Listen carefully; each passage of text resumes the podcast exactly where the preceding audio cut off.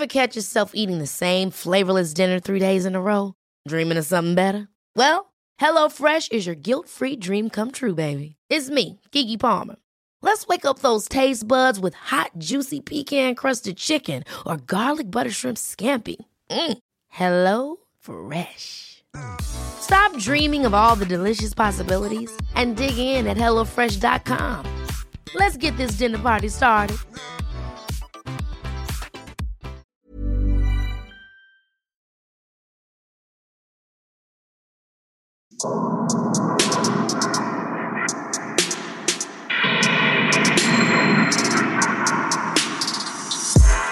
Servus, Christi, herzlich willkommen bei Darf's ein bisschen Mord sein? Extra Blatt. Mein Name ist Franziska Singer. Und ich bin Amrei Baumgartel. Guten Morgen. Hi. Arbeiten. Du bist wieder zurück. Du ich bin wieder in zurück. Ich bin total verplant. Ähm, aber ich bin da. Ich habe Ja. äh, Fälle mitgebracht. Sehr gut. Und mit etwas Glück schaffe ich das jetzt auch halbwegs zusammenhängend von mir zu geben. Ich probier's. Ich fange an, okay? ja, alles klar. Gut. Wir befinden uns in Ohio im Juli 2015. Gut, ich glaube, du und ich, wir können das ganz gut nachvollziehen, wie sehr Lärm oder Geräusche stören können, oder? Ja. So laute Bauarbeiten Nachbarn und Bauarbeiten, Nachbarn. Mhm. genau. Und ein lautes Rasenmähen, ähm, gut, kennt man wahrscheinlich auch, wenn man gerade Ruhe haben will und der Nachbar mäht Rasen. Ich habe keine Ahnung, ob es in den USA auch so ist oder überhaupt grundsätzlich noch so. Bei unserem Land gibt es tatsächlich diese strengen Ruhezeiten. Also sonntags wird nicht Rasen gemäht und Ja. mittags wird nicht Rasen gemäht und so. Mhm. Ähm, Und vor 7 Uhr solltest du auch nicht Rasen mähen. vor 7 Uhr will ich auch nicht Rasen mähen. Ja, und nach 22 Uhr ist auch Schluss. Genau, Hat genau. man sich auch leise zu unterhalten. Da sieht man aber auch nichts mehr. ja. Also Linda Giotto, 62 Jahre alt, mähte an einem warmen Juliabend ihren Rasen in einem kleinen Vorort. Abends um neun ganz einfach deshalb, weil es einfach davor viel zu heiß war zum Rasenmähen. Also ich glaube, das kennen wir auch alle irgendwie. Also wer schon mal Rasen gemäht hat, macht das Leute in der der Stadt äh, mähen selten Rasen, aber Das okay. stimmt, das stimmt, ja, okay. Ich bin am Land aufgewachsen, ich kenne auch Blasen vom Rasenmähen. Egal. ähm, und Linda wollte eben am Wochenende, es war an einem Freitag, sie wollte dann verreisen und wollte halt den Rasen und das Haus noch sauber hinterlassen, bevor sie halt dann von dem Kurzurlaub zurückkommt. Mhm. Ihrem Nachbar James Blair, 51 Jahre alt, schien das so überhaupt nicht zu gefallen. Und dass ihm das so überhaupt nicht gefällt, ist eigentlich sehr euphemistisch formuliert Okay. Weil er zürnt über diesen lauten Lärm und über diese Frechheit, dass Linda jetzt hier noch ihren Rasen mäht abends, spät nachts um neun, 21 Uhr, ja. 21 Uhr, schoss er ihr mit dem Revolver mitten ins Gesicht. Sie war auf der Stelle tot Mhm. und dann, ich glaube, er hat ein bisschen ein Wutproblem, fuhr er ihr mit dem noch laufenden Rasenmäher über ihren toten Körper, wobei er einen Arm von ihr beinahe abtrennte. Nein, geh Ja. bitte. Ja. Das wird laut gewesen sein.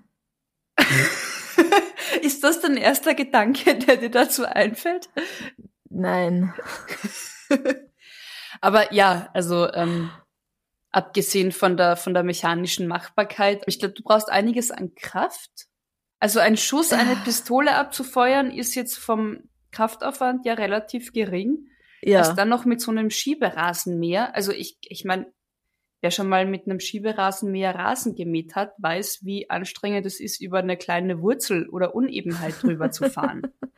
Ja, vielleicht war es irgendein super professional Rasenmäher, Der auch Steine und Wurzeln und der, der Knochen. so leicht. Oh, okay. Ja, nein, okay, bitte ja, lass uns das. Oh, ja, ja, ja. Stunden später konnte Blair tatsächlich im Haus seiner Mutter gefasst werden, indem er sich dann nach der Tat verbarrikadiert hat. Also das scheinen so unmittelbare Nachbarn gewesen zu sein. Okay, also er schießt einer Frau in den Kopf, fährt dann über sie mit dem Rasenmäher drüber und dann rennt er zur Mama, um sich zu verstecken. Ja, aber bei der Mama hat er auch gewohnt. Ach so. Also rennt er nach Haus, um sich zu verstecken. Er rennt, er rennt nach Hause, genau, also es ist das Aha. Haus seiner Mutter, aber sie wohnen da eben zusammen. okay. Also 2016 wird er dann auch wegen heimtückischen Mord und Leichenschändung schuldig gesprochen. Ja. Und er kann frühestens nach 23 Jahren um Bewährung ansuchen. Seine Mutter, die ist da 73 Jahre alt zum Tatzeitpunkt, wird übrigens auch schuldig gesprochen, wegen Mhm. Unterschlagung von Beweismitteln, weil sie die Pistole in ihrer Handtasche versteckt hatte. Okay. Und Behinderung der Justiz, weil sie ihren Sohn bei sich versteckt hatte. Also im Haus.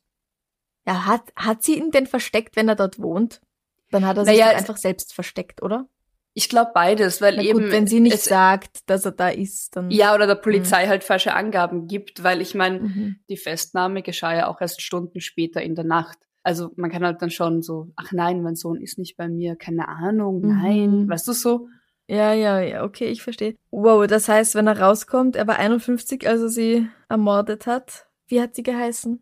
Linda Giotto. Als er die Linda ermordet hat. War er 51 und wenn er wieder rauskommt, ist er dann Mitte 70. Frühestens. Also er darf nach Frühestens. 23 Jahren um Bewährung ansuchen. Dass er dann rauskommt, ist ja auch so eine Frage. Vor allem James Blair war bei seiner Tat und bis zu seiner Tat zwar nicht in Behandlung und nahm auch keine Medikamente. Allerdings wird Aber er er in- hätte sollen, oder? Richtig. Er wird in Untersuchungshaft ähm, untersucht und bei ihm wird unter anderem Schizophrenie diagnostiziert. Okay. Und zum Zeitpunkt dieser Tat soll er das Haus seiner Mutter schon über ein Jahr nicht mehr verlassen haben. Mhm. Oh, shit. Und da kann man sich vielleicht irgendwie im Keller oder in seinem Zimmer, wo man sich verbarrikadiert, seine ganz eigene Welt erschaffen. Und also ich nehme ihn nicht in Schutz, aber vielleicht, vielleicht war die böse Linda von gegenüber schon länger sein Feindbild in seinem Kopf. ja, Sie kann nichts dafür, ihr Leben ist beendet. Aber man Ja. weiß halt auch nicht, welche Vorgeschichte in seinem Kopf dazu geführt hat, dass er da scheinbar aus dem Nichts heraus sie erschossen hat. Also für alle anderen definitiv aus dem Ja, ja. Nichts heraus, ja. genau. Mhm. Das stimmt natürlich.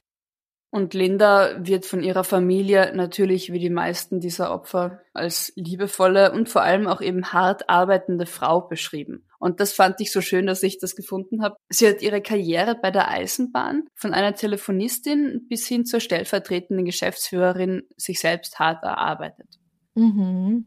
Und das finde Gut ich gemacht, ist Linda. gut gemacht, Linda, genau. Definitiv eine Erwähnung wert. Ja. Ja. Oh je, na, das tut mir natürlich leid. Ja, oh Gott. Warum er nicht in Behandlung war, weiß man auch nicht, ne? Ob man überhaupt, also wer hätte mitbekommen sollen, wenn Naja, die Mama. Aber das ist halt oft das Problem, dass die Leute so Antitherapie eingestellt sind und Anti-Arzt oder Antipsychiater. Weil es ist ja nichts, weil man kann es ja nicht sehen und dann kann es ja nichts sein und dann geht das Naja, und nicht. vor allem, ich glaube auch die Mama und der Sohn, also ich kenne tatsächlich auch Beispiele aus meinem Leben, wo jeder weiß, dass der Sohn Hilfe braucht und die Mhm. Mutter ist die, die sagt, na, alle anderen sind schuld, aber mein Sohn doch nicht. Ja, also mein Sohn ja, ist ja, ist ja das Heiligtum schlechthin oder der Heilige. Ja, Also wie weit das dann auffällt, ich meine, er ist Anfang 50, sie ist Mitte 70. hm, Es ist gut, dass ihr Sohn bei ihr wohnt vielleicht, damit sie nicht so allein ist. Die Ja. haben ihre, ihre Interaktionen, sind füreinander da. hm. Da ist die Außenwelt vielleicht auch gar nicht so relevant, was da passiert. Ja, naja. Es passiert ja eh äußerst selten, dass psychisch kranke Menschen dann Morde begehen oder sowas. Sie werden ja eher Opfer von Gewalttaten, als dass sie tatsächlich selbst welche begehen. Ja. Aber das ist halt ein trauriges Beispiel für, hätte man doch was gemacht. Ja, naja, vor allem spätestens, wenn das tatsächlich stimmt und mein Kind, egal wie alt, wie jung, ein Jahr lang nicht das Haus verlässt, muss ich doch mitkriegen, dass da irgendwas nicht stimmt, oder? Ja, aber das ist, ja, das ist halt das Problem, dass man sich's oft einfach nicht selbst eingestehen möchte. Ja. Lenk mich ab. Was hast du mitgebracht? Ähm, ich lenk dich gern ab. Mach mal jetzt was Lustigeres, oder? Mach mal jetzt was Lustigeres. Okay. Ja. Der Julian hat uns geschrieben Mhm. An extrablatt.debms@gmail.com und er hat geschrieben: Hallo, Julian, mein Name. Habe da vielleicht was weniger Kriminelles, dafür aber Lustiges für euch. Uh. Ist schon eine Zeit her, also nicht mehr so aktuell und kann da mittlerweile drüber lachen. Jetzt bin ich gespannt. ja, da habe ich auch gedacht, okay, was kommt jetzt? Und er hat einen Artikel mitgeschickt aus der Hannoverschen Allgemeinen vom 27.10.2015. Überschrift Polizei muss Mann retten, Navi schickt Taxifahrer in den Wald. irgendwie sagt die Überschrift schon alles und gleichzeitig will man mehr wissen, oder? ja. Eigentlich ist die Überschrift klar, also der Inhalt, und ich will, ich, ich so, erzähl mir, was ist passiert? Mehr. Ja. Wir wollen mehr wissen. Also, der 21-jährige Taxifahrer aus Möhnesee, und ich habe nachgeschaut, weil mir persönlich und wahrscheinlich dir auch sagt Möhnesee überhaupt gar nichts, aber nope. Dortmund sagt uns was, oder? Ja, Dortmund kennen wir. Ja, und Möhnesee oder der Möhnesee ist so 60 Kilometer östlich von Dortmund ungefähr. Mhm. Und so etwas südlich von Gütersloh, Bielefeld. Diese ah ja, die Ecke, mhm. okay. Also der 21-jährige aus Möhnesee, der Taxifahrer hat einen Fahrgast abgeliefert und den Weg zurück. Dabei hat er sich auf sein Navigationsgerät verlassen. Ah. Das Navigationsgerät, das war aber nicht ganz richtig eingestellt.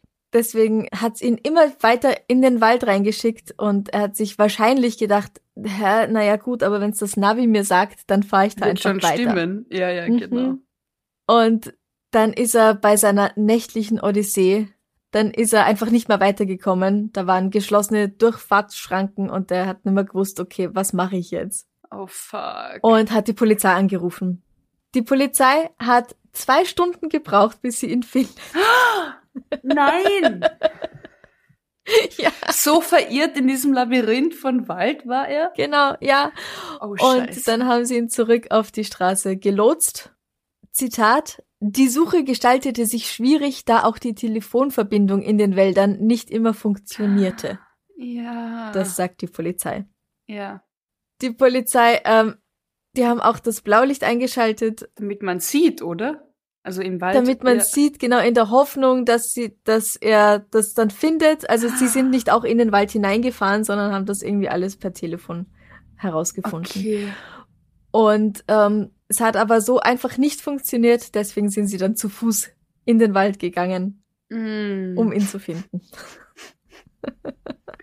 Ja, war klar, was machst du eben, wenn du dich echt total verfranst, irgendwo mitten im Wald in der ja. Nacht, in der Gegend, wo du dich nicht auskennst. So fangen Horrorfilme an, by the way. Das einzige, das einzige Glück, das du haben kannst, ist Akku und Empfang.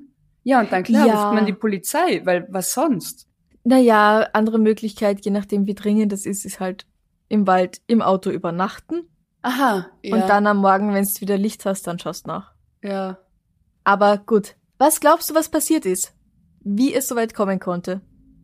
Ähm, er hat True Crime Podcasts gehört. Und sich deswegen verfahren? Ja. Nein. Das Gerät war auf Fußgängerweg finden eingestellt. Ah, und nicht scheiße. auf Auto. Ja. Ja. Also zu Fuß hätte er so locker gehen können. Mhm. Aber halt nicht mit einem Auto. Aber ja. nicht mit dem Auto. Aber es passiert mir auch manchmal, dass ich mir eine Distanz raussuche und mir denke, hä, ich brauche doch keine elf Stunden da. Ach so. Ach so, genau, ja. Mein, mein Handy zeigt mir gerade den Fußweg an, ja. Ja, mein Google Maps, ich schaue immer so gern nach, wie lange man tatsächlich irgendwo zu Fuß hingehen würde. Und deswegen auch, als ich diese Strecke nachgeschaut habe, Dortmund, Möhnesee, hat's mir auch gleich angezeigt, elf Stunden. Und ich habe gedacht, was, das gibt's doch nicht, das liegt doch so nah beieinander. Ach so, ja, okay, Auto, mhm, gut, es sind 53 Kilometer. Ja. man fährt nicht elf Stunden. Mit dem Dreirad vielleicht. Aber ja. ja, also. Happy End. Genau. Im Grunde ein Happy End. Und Julian, also ihm ist das passiert? Oder? Ihm ist das passiert, ah, genau. Okay, okay, cool. Er hat geschrieben, PS, ehemaliger Taxifahrer aus Möhnesee, der danach Ärger hatte, weil er mit einem Mercedes Vito Taxi Offroad im Naturschutzgebiet umhergefahren ist. Scheiße. Aber ja, aber es ist ihm nichts Schlimmes passiert. Ja. Und wissen wir, was er jetzt beruflich macht? Das wird mich jetzt interessieren.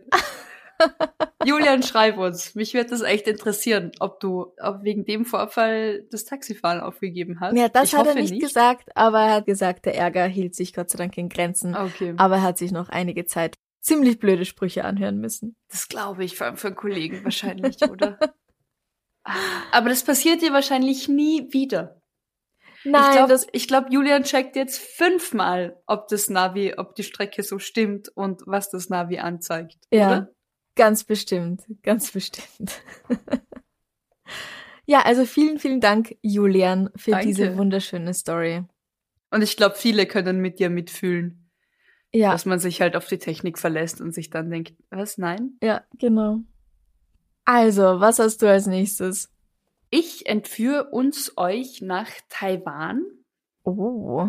Ja, heuer im April. Ich habe mir lang überlegt, ob ich die Geschichte mache, weil wir können uns ja aussuchen, was wir machen. Aber ich finde es so absurd. Also ich, äh, ja, ich, ich, ich erzähle es einfach. Ja. Ähm, Raus damit. die Überschrift sagt alles. Im April diesen Jahres hat eine 40 Jahre alte Frau ihrem Freund im Schlaf den Penis abgeschnitten. Ah. Lorena Bobbitt, nein, die hat ihn abgebissen. Okay. Nein, diese Dame heißt ähm, Fung. Mhm. Ich hoffe, ich spreche es richtig aus. Bestimmt nicht. Genau. also, okay. Man verzeihe mir, ich sag so, wie es da steht. Punkt. Der 52-jährige Huang schlief an einem Donnerstagabend, als ihm seine Freundin Fung den Penis mit einer Küchenschere abschnitt und ihn, in, Mhm. mhm, und ihn dann in die Toilette hinunterspülte. Zitat, damit er auch ja nicht später wieder angenäht werden konnte. Oh nein, wie bestialisch. Die beiden lebten zu diesem Zeitpunkt circa zehn Monate zusammen und Nachbarn berichten von häufigen und vor allem lauten Auseinandersetzungen aus der Wohnung der beiden. Huang, der in einem taoistischen Tempel arbeitete, also aber jetzt wieder dort ist, habe ich nicht in Erfahrung bringen können. Ich glaube, er ist noch im Krankenstand, hoffe ich. Es war ja erst vor einem Monat. Also ja. Richtig, genau. Ja. Also ich glaube, er erholt sich noch. Auf jeden Fall Ja. ist er in einem Tempel angestellt, wie Mhm. touristisch das Ganze ist und wie, wie tatsächlich jetzt, ähm, wie soll ich es formulieren, also ob er jetzt da irgendwie dem Tempel dient, dem Glauben dient oder für Touristen, das konnte ich nicht rausfinden. Wurscht. Auf jeden Fall hatte er viele weibliche Kolleginnen und Freundinnen. Und das wiederum machte Fung rasend eifersüchtig. Mhm. Sie stellte sich dann kurz nach ihrer Tat selbst bei der Polizei. Huang wurde notoperiert und schwebt also nicht in Lebensgefahr und kann wahrscheinlich nach einigen weiteren Operationen ein gesundes Leben führen. Also jetzt auch wenn ein Teil seines Penises einfach fehlt und Sex in der Form, wie er ihn bis jetzt wahrscheinlich praktiziert hat, ist natürlich nicht mehr möglich. Ja. Ja. Und die Polizei vermutet stark, was ich verstehe, dass Fung ihm zuvor ein Schlafmittel in sein Essen gemischt haben muss, weil Huang erst danach durch starke Schmerzen aufgewacht ist, aber Mhm. nicht durch die eigentliche Tat. Mhm. Ich, ich, ja, Es ist wirklich gemein. Also, man hätte ihn ja noch annähen können, vielleicht. vielleicht, ja. Äh, Küchenscheren, also auch wenn sie es schafft, damit den Penis zu durchtrennen, dann ist diese Schere ja schon recht scharf. Also sind die Chancen vielleicht relativ gut, dass man das wieder annähen kann, auch wenn es dann vielleicht nicht 100% so funktionstüchtig ist, wie es vorher war. Aber im Klo runterspülen. Was ist denn los mit den Menschen? Na, ich, ich fange mal früher an, um einen Grund für, was ist denn los mit den Menschen Ja, äh, bitte. zu haben. Wenn da ein Schlafmittel dabei war, wenn Mhm. die Küchenschere so scharf war, dass sie das äh, bewerkstelligen konnte, Mhm. dann war das geplant. Das war, na, aber hallo war das geplant.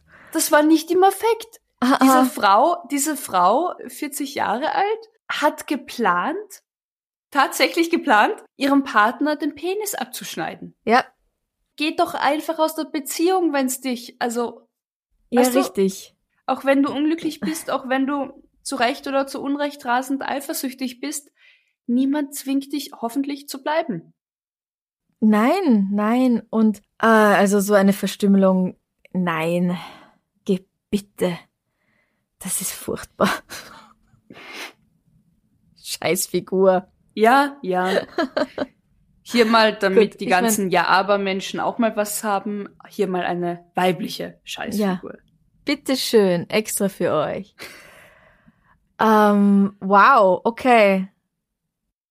Sprachlos. Nein, Was man kann jetzt noch? natürlich, Ja, man kann jetzt natürlich anfangen. Ja, aber wir wissen ja nicht, vielleicht war er immer gewalttätig ihr gegenüber und sonst was. Aber Vielleicht konnte sie sich nicht trennen, weil sie befürchtet hat, dass er ihr was, dass er sie umbringt. Kann man natürlich alles sagen. Aber äh, andererseits, vielleicht war sie einfach nur eine Scheißfigur und wollte ihm wehtun wegen ihren eigenen Ängsten. Ja. Weil Eifersucht, Eifersucht ist nicht unbedingt was Gutes. Na, vor allem. Und rechtfertigt sowas auch nicht. Was rechtfertigt denn so eine Tat? Nichts. Gar nichts. Absolut nichts. Boah, shit.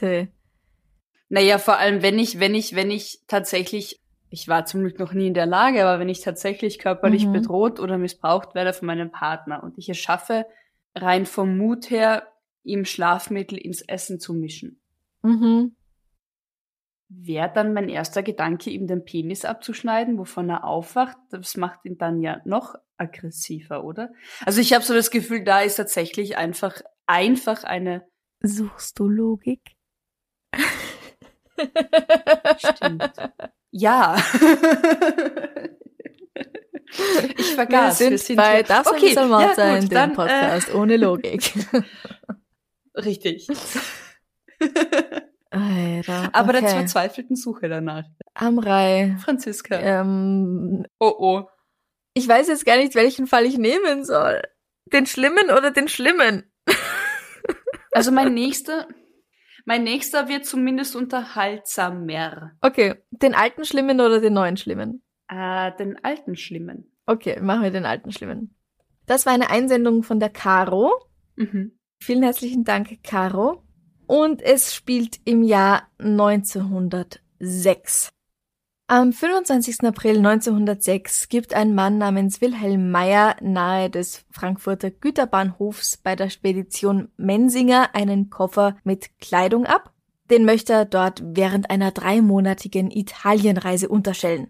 Das sagt er. Er checkt dann in ein Hotel ein und wenig später kommt seine Freundin namens Sophie dazu und dann ähm, bald darauf reisen sie mit dem Schiff weg, aber nicht nach Italien, sondern Richtung New York. Also sie fahren nach Hamburg und von dort. Sie fahren nicht direkt von Frankfurt mit dem Schiff weg. Das wäre äh, schwierig, glaube ich. Naja, mein. Und dann, hm. Ja, aber Frankfurt, New York direkt. Gerecht ist sowieso Direkt ist schwierig, schwierig, 1906. Ja. Genau. Äh, der Spedition, wo dieser Koffer untergestellt wird, fällt dann auf, dass er riecht. Nein, nein, nein, Und er nein, riecht- nein, nein, ich, nein, nein. Und er riecht jeden Tag ein bisschen schlimmer. Nein. I don't wanna hear it. No. Mhm. Dann drehst du das Mikro ab. Nein, gleich dazu. Ich kann es mir denken. Und als dann anfangen, Maden aus diesem Koffer zu kriechen, ruft dann der Spediteur doch die Polizei, die den Koffer aufbrechen. Also Koffer, es ist nicht so ein Reisekoffer wie heute, so ein vielleicht so ein. Hartschalen Samsonite oder sowas, sondern genau, es ist so eine Truhe, eine Reisetruhe, aber es ist, Ja. ja, wird trotzdem im Koffer genannt. Ach so, das heißt, er hat vorab einfach nur gesagt, er würde gern seine Kleidung zwischenlagern, aber niemand hat tatsächlich kontrolliert, ob da auch nur Kleidung drin ist. Nein, natürlich nicht. Okay. Das wäre ja ganz was Neues, dass man auch noch beweisen muss, was da drin ist. Ja, stimmt eigentlich. Was die Polizei da drin findet, ist Kleidung, ein Opernglas, zwei zerbrochene Sonnenschirme und unter all dem Ganzen eine Frau mit angezogenen Beinen, von der man nicht mehr viel erkennen kann, weil sie Ah. schon quasi mumifiziert ist, also ziemlich Ah. zusammengeschrumpft und eine. Pergamentartig aussehende ja. Körpermasse, an der man Oh gar nichts mehr Gott. unterscheiden konnte. So heißt's. Oh Gott. Mhm, genau. Die Polizei ermittelt dann, wer der Mann ist, der diesen Koffer aufgegeben hat dort oder abgegeben hat. Mhm. Wilhelm hieß er, oder? Wilhelm, genau, der Wilhelm Meyer Mhm. aus Wildungen. Und die Polizei fragt da mal so in Wildungen nach und erfährt, dass dort eine 74-Jährige namens Maria Vogel vermisst wird. Die hat dort mit ihrem Neffen zusammengewohnt und ist schon seit ein paar Wochen nicht mehr gesehen worden. So, Hintergrundgeschichte. Mhm. Äh, Habe ich gesagt Maria? Marie heißt sie. Ach so, Maria hast du gesagt, ja. Marie Vogel. Marie Vogel. Also, Wilhelm Meyer wird, 19, wird 18, Wilhelm Meyer wird 1875 geboren, geht dann, also so 25 ist, in die USA und lernt dort Marie Vogel kennen. Die ist 1829 geboren, ebenfalls aus Deutschland. Sie heiratet, ihr Ehemann stirbt. Sie heiratet nochmal, ihr Ehemann stirbt. Sie reist in die USA, heiratet einen Deutschen, dort namens Vogel. Ihr Ehemann stirbt und hinterlässt ein ihr ein Vermögen. Ja, ich habe mir schon gedacht, okay, also wenn ein Ehemann stirbt, gut, das kommt vor. Wenn ein zweiter stirbt, oft hast du Pech. Oft hast du Pech, ganz genau. Wenn ein dritter stirbt, vielleicht, liebe Marie, solltest du nicht Arsen statt Zucker verwenden. Aber okay. Ich unterstelle ihr nichts. Es ist. Ähm, Aber wir, wir bemerken beide, dass es da bemerken. ein gewisses Muster gibt. Ja. Geben könnte. Könnte. Genau. Jedenfalls. In New Orleans lernen sich die beiden kennen, der junge Wilhelm und die jetzt schon betagtere Marie. Und sie ziehen zusammen. Sie lädt ihn ein, dass er bei ihr einzieht und sagt ihm dann eines Tages, du übrigens, äh, ich bin deine Tante. Hast gar nicht gewusst, gell?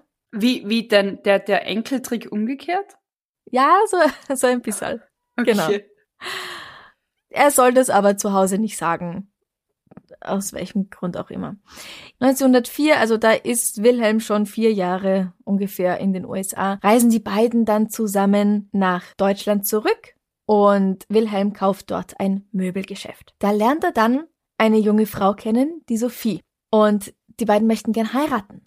Das gefällt aber Tante Marie nicht. Und sie macht ihm jetzt, das ist ja alles nur das, was er erzählt, weil Marie selbst kann nicht mehr sprechen. Er sagt also, dass sie ihn dann bedrängt und sagt, heirate die nicht, heirate mich. Die ist nicht gut, aber wenn du mich heiratest und mich glücklich machst, dann bekommst du mein ganzes Vermögen, 60.000 Mark. Und Wilhelm denkt sich, warum entscheiden, wenn man beides haben kann? Na, eventuell. Er sagt aber, sie streiten sich wahnsinnig und er fährt weg und als er zurückkommt, findet er sie tot auf dem Boden liegen er möchte gern sofort das bei der Polizei melden, aber die Polizeiwache ist halt schon geschlossen. Kann er nicht. Tja. Am nächsten Tag geht er aber auch nicht hin. Sondern er legt sie in so einen Schrankkoffer. Dann irgendwann beginnt sie halt doch eindeutig zu verwesen und dann schüttet er Chlorkalk drauf. Oh. Und noch ein wenig später will er dann mit seiner Verlobten mittlerweile, mit der Sophie, abreisen in die USA und bringt dann eben diesen Koffer weg. Aber, aber, aber, aber, okay. Ich suche Logik, das tun wir nicht, aber wie, wie auffällig ist es denn bitte dann, diesen Koffer in andere Hände zu geben? Wäre es nicht viel logischer, ja, okay, den Koffer, was weiß ich, zu einem Brunnen zu tragen, ihn im Keller verstecken, also irgendwo hin, wo niemand mitkriegt, dass dieser Koffer voller Kleidung anfängt zu riechen. Äh, ja, guter Punkt. Jetzt hat der Wilhelm aber wahrscheinlich nicht unsere unser Vorwissen. Forensischen, ja, okay. ja, genau, unsere forensische Bildung. Aha. Sarkasmus, Ende. Ja, und äh, wusste vielleicht nicht, was ihn erwartet. Okay. Ich, ich weiß es doch auch nicht. Also, jedenfalls, Sophie und Wilhelm werden auf dem Schiff verhaftet, ähm, werden zurück nach Deutschland gebracht. Er wird zu 15 Jahren Zuchthaus verurteilt und äh, Sophie kriegt aber keine Strafe. Okay. Soweit ich das hier gesehen ja. habe. Was aber wieder mal schlimm ist, ist, wie, also ich meine, natürlich, ja, macht seinen Job, aber der okay, Staatsanwalt, nein, nicht der Staatsanwalt, der Anwalt von Wilhelm, der versucht jetzt Marie in einem furchtbar schlechten Licht dastehen zu lassen. Ah, okay. Und sagt, oh, sie war ein Drache. Drei Männer hat diese Frau gehabt und dabei immer noch in anderer Weise ihrer Sinneslust zu frönen gewusst. Ja. Ja, gut für sie. Ja, und sie habe sich aus Gram und Kummer, weil er eine andere heiraten wollte, selbst das Leben genommen. Selbst wenn. Alles nach ihrem Tod ist einfach nur scheiße. Ja, ja. Also, ne? Ja, es ist selbst wenn. Also erstens mal, ihr Liebesleben geht niemandem was an. Richtig.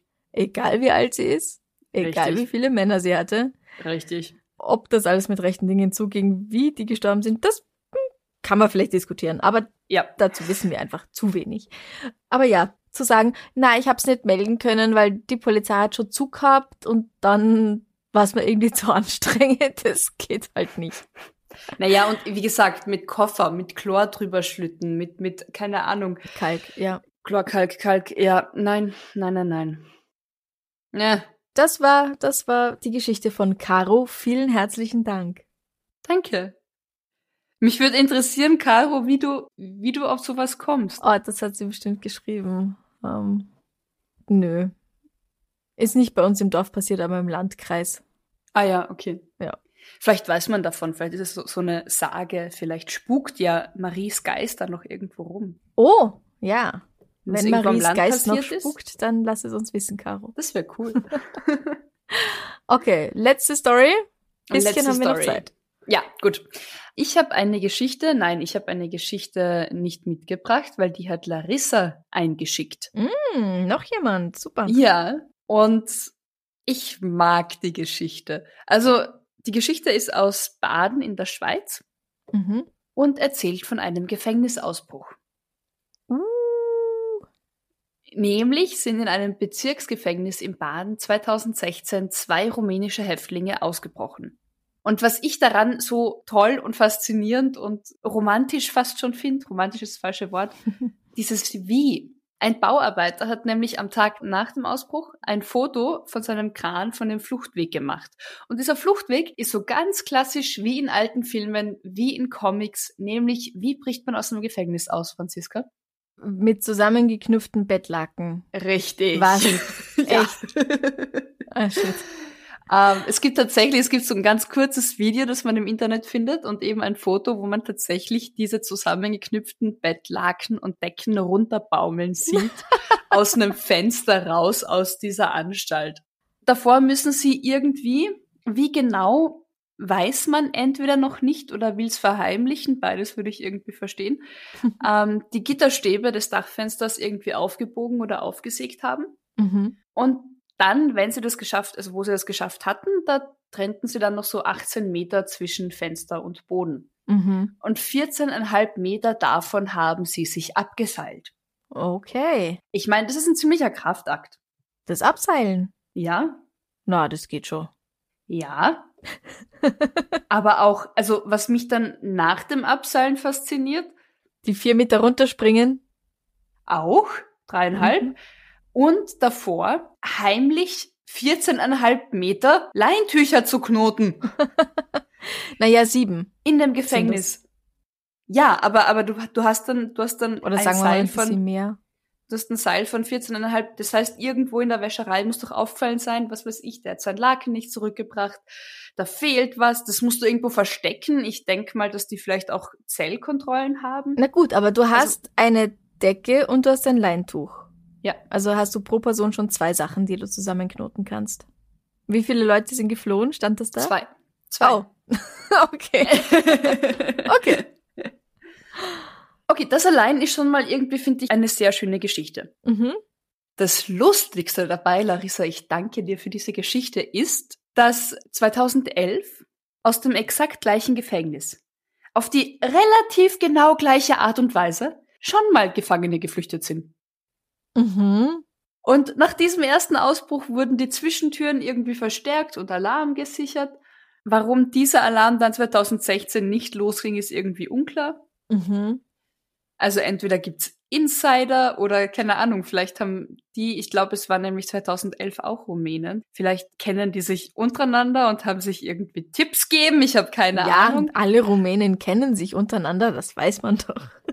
Nein, aber wenn die, wenn die strafauffällig in diesem Bezirk und in diesem Landkreis geworden sind, dann kann das schon sein, dass die sich, was weiß ich. Ja, es ist natürlich möglich. Naja, aber ich meine, es ist irgendwie sehr auffällig, dass zum zweiten Mal innerhalb von fünf Jahren auf die gleiche Art und Weise erfolgreich aus diesem Gefängnis ausgebrochen wird. Und zwar auf so offensichtliche Art und Weise. ich meine, da baumelt dann, das sehen auch die Passanten, dass da eben diese ja. 14,5 Meter Leintücher runterbaumeln. Naja, ein Tunnel graben kann aber auch nicht jeder. Vor allem nicht, wenn das du stimmt. mal im dritten, vierten Stock bist. Das stimmt, da ist dann aufs Dach schneller. Einer übrigens der beiden Rumänen, der 2016 erfolgreich ausgebrochen ist, wurde 2017 in Dänemark wieder gefasst. Also der sitzt anscheinend wieder. Nur einer. Nur einer. Das heißt, der andere läuft noch irgendwo rum. Das heißt, der andere läuft wahrscheinlich noch irgendwo rum, ja? Ich bin jetzt irgendwie davon ausgegangen, dass sie sie geschnappt haben. Ich weiß auch Nein, nicht, nein, wieso. nein, nein, nein, nein. Oh, wow, okay. Sie sind beide wegen wirtschaftlicher Verbrechen gesessen. Mhm. Deswegen geht die Polizei jetzt primär nicht durch, äh, von einer Gefährdung für andere Menschen aus. Ja, okay. Aber ich, ich, weißt du, ich in Österreich, ich habe die Schweizer und das ist Klischee von der Schweizer Gründlichkeit gibt's doch, oder? Und wie ein Schweizer Ja. Uhrwerk Ja. und und eher sehr korrekt und Mhm. sehr freundlich und höflich, nicht? Und und dann und dann ist da ein Gefängnis in der Schweiz, wo innerhalb von fünf Jahren auf die gleiche Art und Weise zweimal ausgebrochen wird, ja, ähm, es, ähm, also das Gefängnis in Baden könnte sich ein bisschen mehr anstrengen oder? in Zukunft. Also es heißt dann, dass natürlich dann 2016 sofort neue Maßnahmen gesetzt wurden Mhm. und selbstverständlich wird der Öffentlichkeit nicht mitgeteilt, welche. Ja, Was ich verstehe. ja. besser so. Was ich, was ich, das klingt einleuchtend. Da ist mal Logik. Ja. Okay. Also Larissa, danke für die Einsendung. Ja, danke Julian, Caro und Larissa für eure Stories.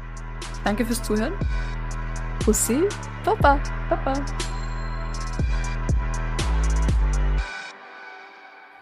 Du sagst gar nicht gesund bleiben. Na, das sagst du immer. Ach so. gesund bleiben. stimmt, stimmt.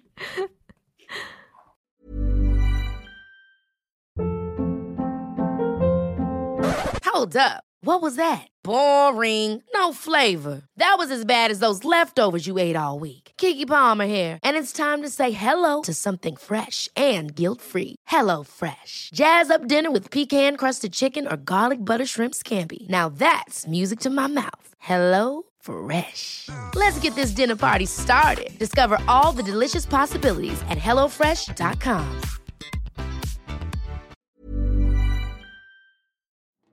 Liebe findet den unterschiedlichsten Ausdruck quer durch die Geschichte.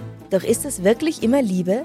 Lasst uns über Sex sprechen. Von skandalösen Stories aus der Antike über die Geschichte von Fetischen bis hin zu den unanständigen Geheimnissen berühmter Personen.